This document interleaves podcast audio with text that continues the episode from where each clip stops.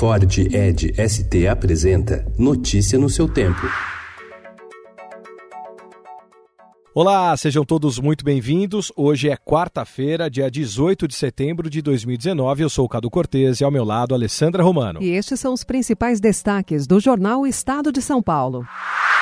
Senado abre brecha para fundo, mas recua em alívio a partidos. Segundo o relator da proposta, senador Everton Rocha, do PDT do Maranhão, houve compromisso de deputados e senadores de destinar 1,71 bilhão de reais ao fundo, o mesmo valor de 2018. Esse acordo, no entanto, não consta no texto. O projeto que chegou ao Senado também trazia benesses aos partidos, como o afrouxamento da aplicação de multas por desaprovação de contas, o que poderia facilitar o Caixa 2 e anistia a multas aplicadas em processos na Justiça Eleitoral.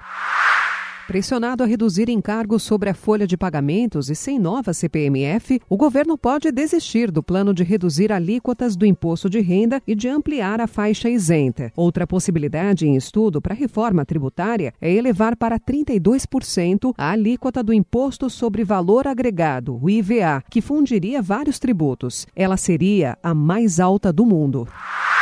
A procuradora do Ministério Público do Rio, Soraya Gaia, deu parecer favorável para que o senador Flávio Bolsonaro tenha direito a furo especial na investigação sobre prática de rachadinha na época em que era deputado. Se a terceira Câmara Criminal acatar o pedido da defesa endossado pelo MP, o processo sairá da alçada do juiz Flávio Nicolau, que tem fama de linha dura.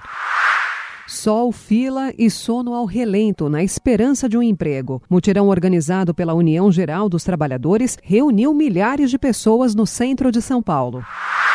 Governo deve cortar verba para vacinas. Imóveis de Lisboa leiloados no Brasil. Serão oferecidos amanhã 45 imóveis na região metropolitana de Lisboa. Eleição apertada aproxima Israel de novo impasse.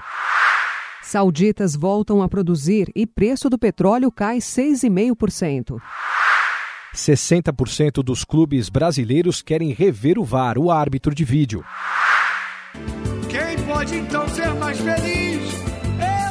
Zeca Pagodinho lança Mais Feliz e diz: Eu estou com 60 anos. Diziam que eu não chegaria aos 30. Notícia no seu tempo. É um oferecimento de Ford Edge ST, o SUV que coloca performance na sua rotina até na hora de você se informar.